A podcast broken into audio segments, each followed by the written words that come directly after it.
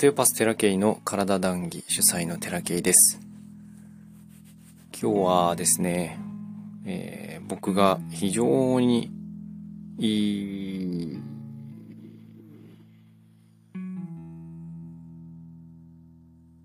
理解できるまでに時間がかかったことようやく最近理解できるようになりました。ということをちょっとお話ししていきたいなと思うんですけど、前にも、うんと、ブログだったかな？どっかでお話をしたんですけど、うんとね、そのままでいいとか、このままの自分、ありのままの自分っていうのが、どういうことなのかっていうことをようやく理解できるようになりました。でその話をしていきたいなと思うんですけど、まあ、これはあのあくまでも僕の意見。でユニバーサルオステオパシー研究所の代表が言っているお話でもあると思うんですけど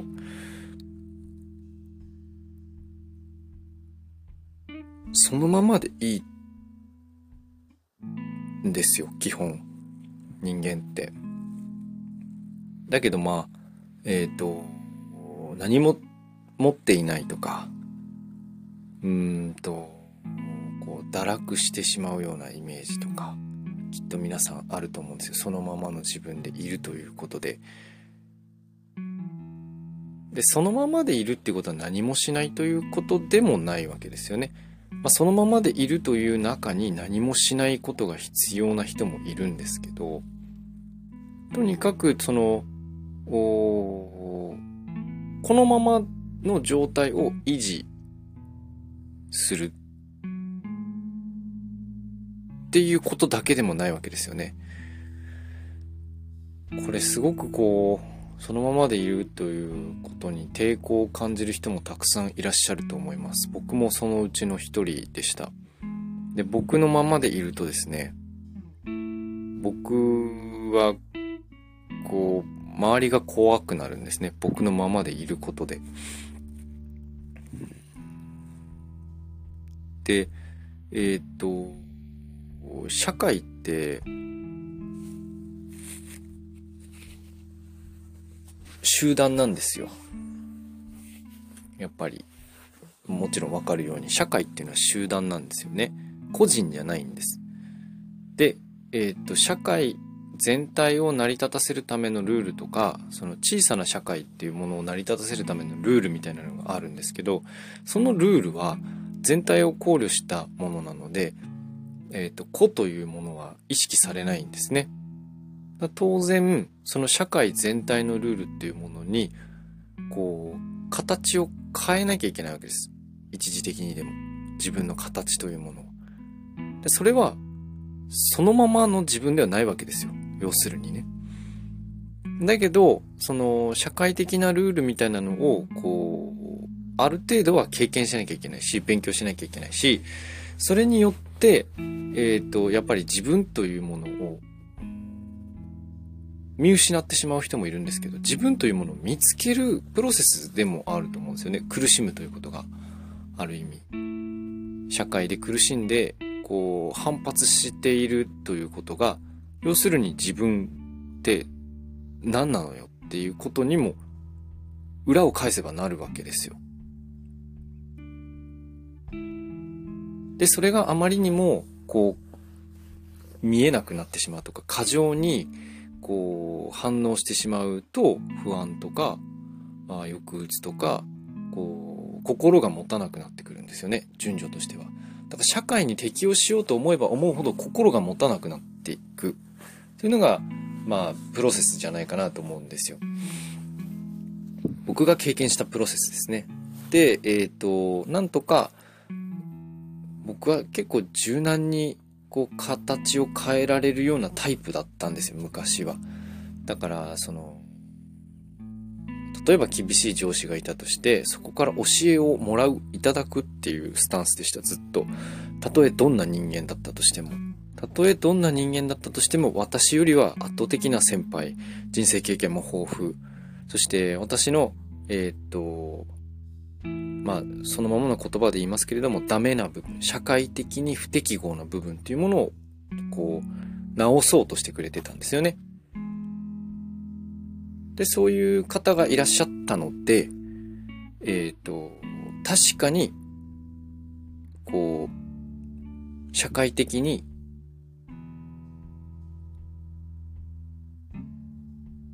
間違わない選択。社会的にですよ。個人的にじゃなくて、社会的に間違わない生き方みたいなことは、非常に、あの、叩き込まれましたし、それは親もそうですけどね。どういうふうに生き延びるのが、生き延びれるか、みたいなのは親が見せてくれてたし、その時代に合わせてね。直接的にこうなんか言われたことはないけど、あ、やっぱこういうふうに生きていくのが安全なんだなとかっていうのは親が見せてくれましたがそれら全てはえー、っとそのままの自分でいいということにはならないということになるわけですよ。結果として。だって強制されてるわけ。で強制とか教育っていうのはそのままの自分じゃないっていう昔はね昔というか僕らがちっちゃい頃から、え、今にかけての教育っていうのはそのままじゃいけないよっていう教育じゃないですか。どちらかっつったら。で、それやり続けて適用できる人はいいんですけど、適用できない人は当然はみ出すわけで、で、適用できない人が無理に適用しようとしなきゃいけない環境に飛び込んでた時に、どんどん自分がいなくなっちゃうんで、だから気持ちがどんどんこう落ち込んでいく。このままの自分じゃダメなんだ。ずんずんずんずん沈んでいくわけですよね。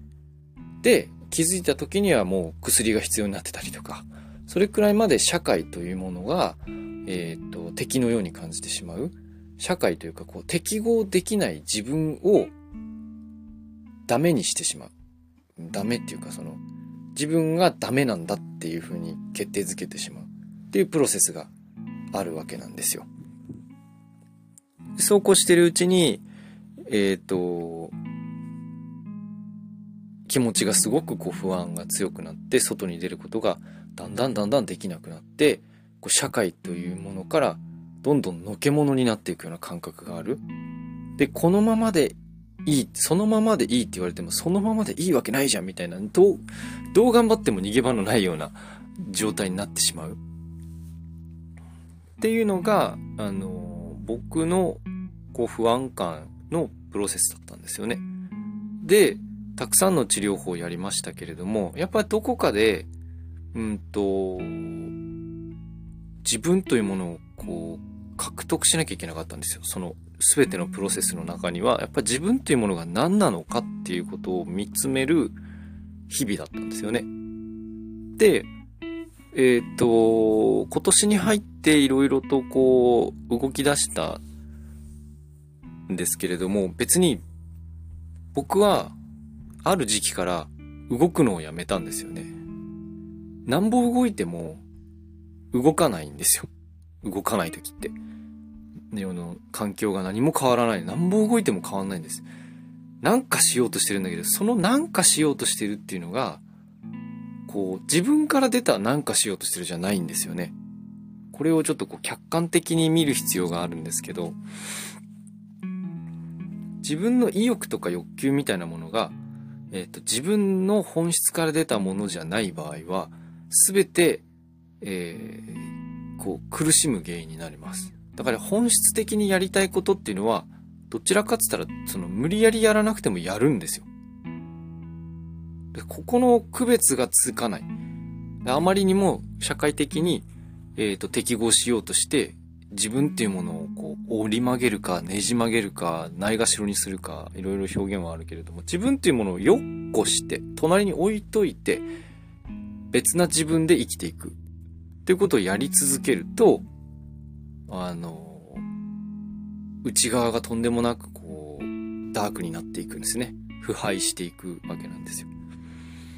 で、じゃあそのままの自分でいるっていうことはどういうことかっていうと、そのままの自分でいればいいんですけど、この時にそのままの自分でいちゃいけないっていうふうに思うんですよ。自然と。そのこれまでそのままの自分でいれなかった人っていうのは、そのままの自分でいる、このままの自分でいるという状態を繰り返せば繰り返すほど逆に苦しくなっていくんですね。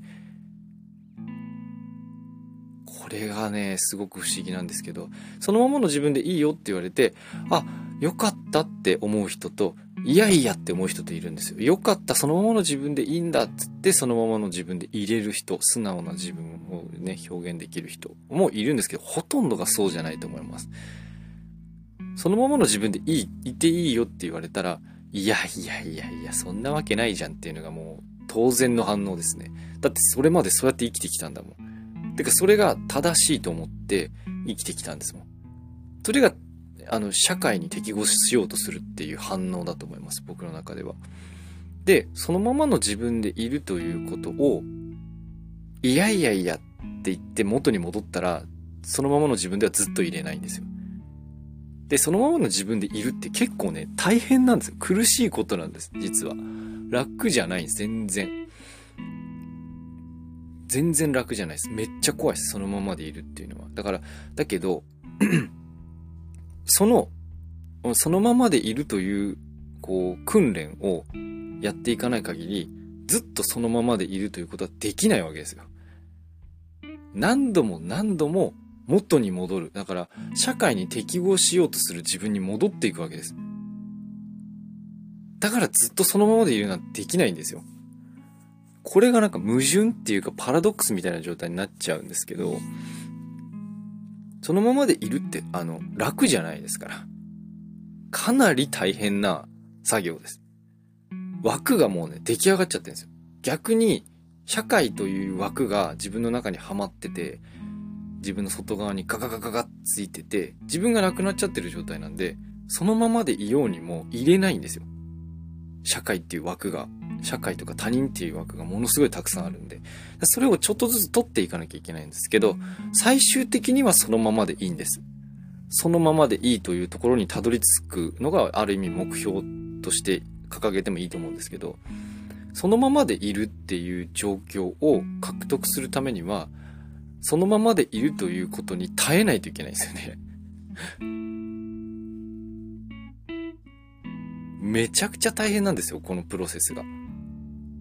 で、パッと見楽なように感じるじゃないですか。そのままでいていいんだって楽なように感じるんだけど、それは、あの、相当、枠を外してこないと、と、たどり着かないプロセスですね。だから結果です。到達地点です。そのままでいいよっていうのは、いろんな社会的な枠組みをバコンバコン外していった人がたどり着く世界だと思います。僕もそのままでいいって言われて、今はいいんだと思います。ようやくね。ようやく自分でいても、自分でいなくても、何ら変わんないから その、環境が。だったらそのままでいる方がよくねっていうふうに思えるようになったんですけど、その、そのままでいる訓練をしないといけないんですよ。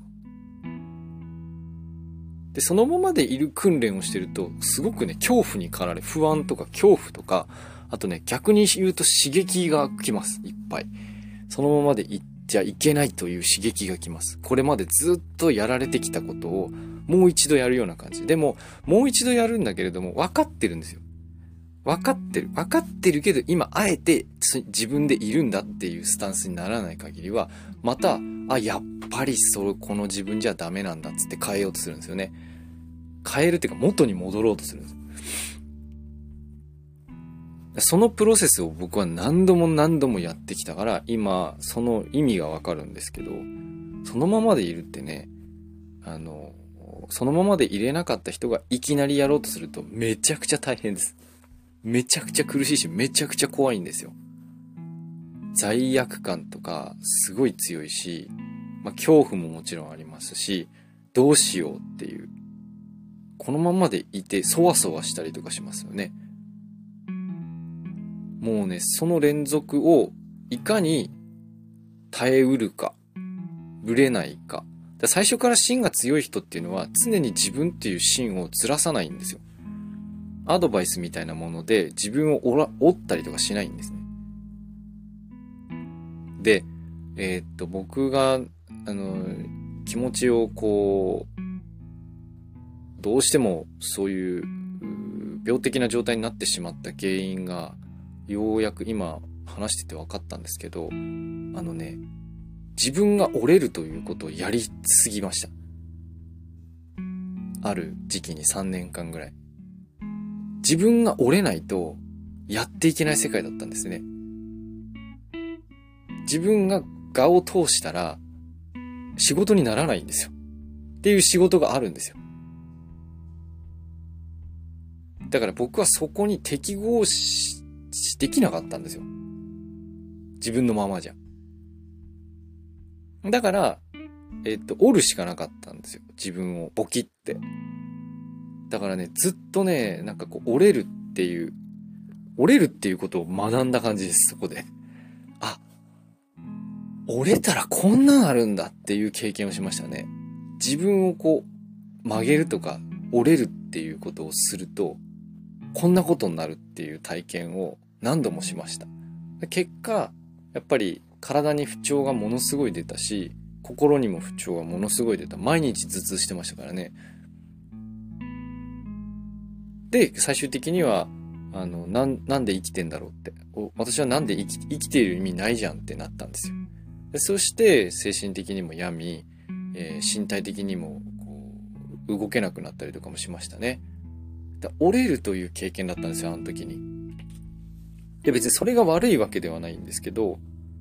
折ったらこうなるっていう体験を、こうまざまざと見せつけられたから、もうこっから折れちゃいけないんですよね、自分を。折っちゃいけないんです。っていう、その一回折ったんで、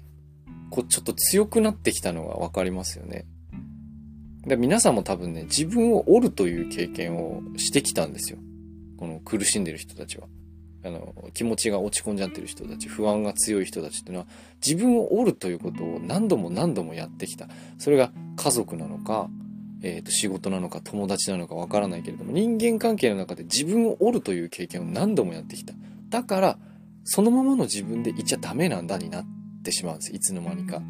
違うんです。ただ自分を折っちゃっただけなんですよ。自分で。折られたんじゃなくて、自分で自分を折ったんです。ボキって自分の芯を。だから、今、何も身動きが取れないような状態。足折ったら歩けないじゃないですか。それと一緒で自分の芯というものをボキって折っちゃったんですよ。だからそのボキって折った芯は直さないといけないですよ。ちゃんと。元に戻さないといけない。自分という芯を一回、こう、征服して、骨折と一緒でね、征服して、そこが治癒するまでそこに保ってなきゃいけない。スはめてでもいいし。なんとかしてその自分というものを確立したまま過ごしていかなきゃいけない。だけど、脆いんで、何度も折れちゃうんですよ。波風立つんですよ。自分というものを、こう、完全に、えー、っと、こう、太い芯みたいなものでズドンってならない限りは、何度も何度も折れるという経験をしてきたんで、折れやすくなってるんですよね、そこが。脆くなっちゃってる。だから、太くなるまで、自分をそのままの自分というもので過ごしていかないといけない。だからかなり苦しいというのはそういうことですね。だから本当に気持ちをこう上向きにしたい人はちょっと覚悟してある程度その自分の芯というものを保つという意識で生きていかなきゃいけないんですよ。そうじゃない限りはもう折られ続けるんで、折ら、曲がりっぱなしですよ。折れっぱなし。そのことにも気づいてないですよね、みんなね。だから、なんぼ薬で気持ちを抑えても、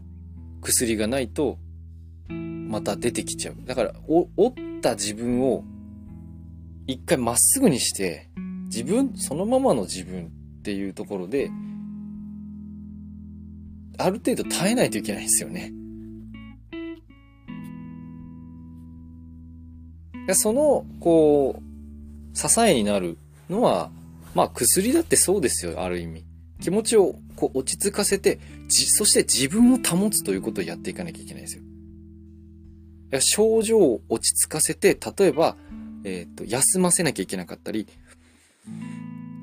それからその、使わない荷重をかけないっていうことで、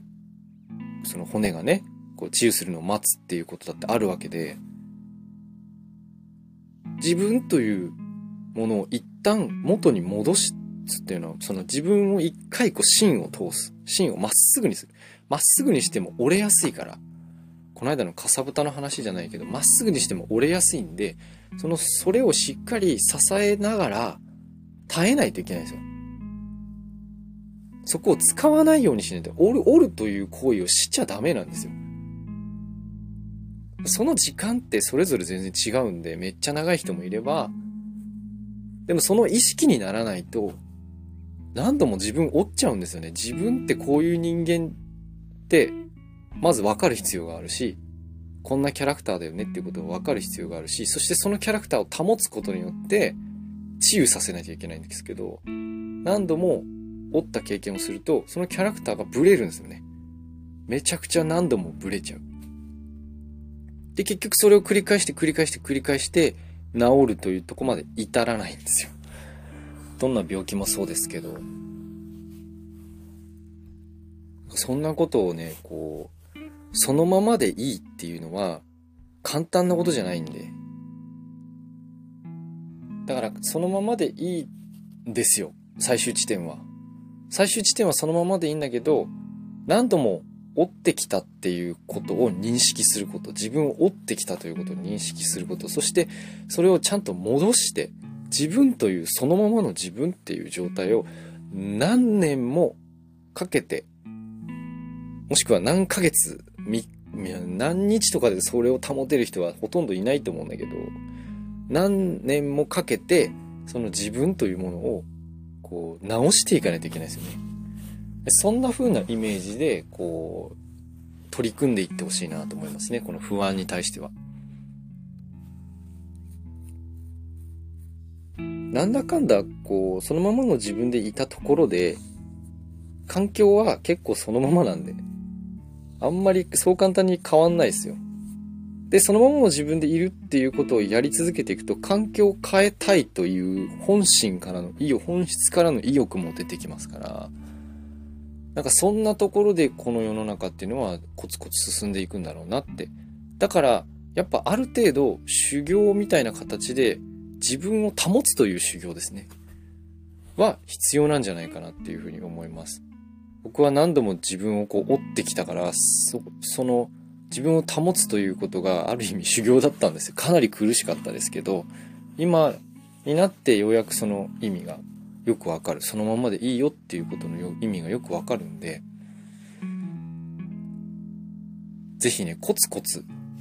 これを聞いてから自分を保つということを繰り返しやっていってほしいなというふうに思っております。はい。そんなこんなで今日の談義はここまでです。ご視聴ありがとうございました。またね。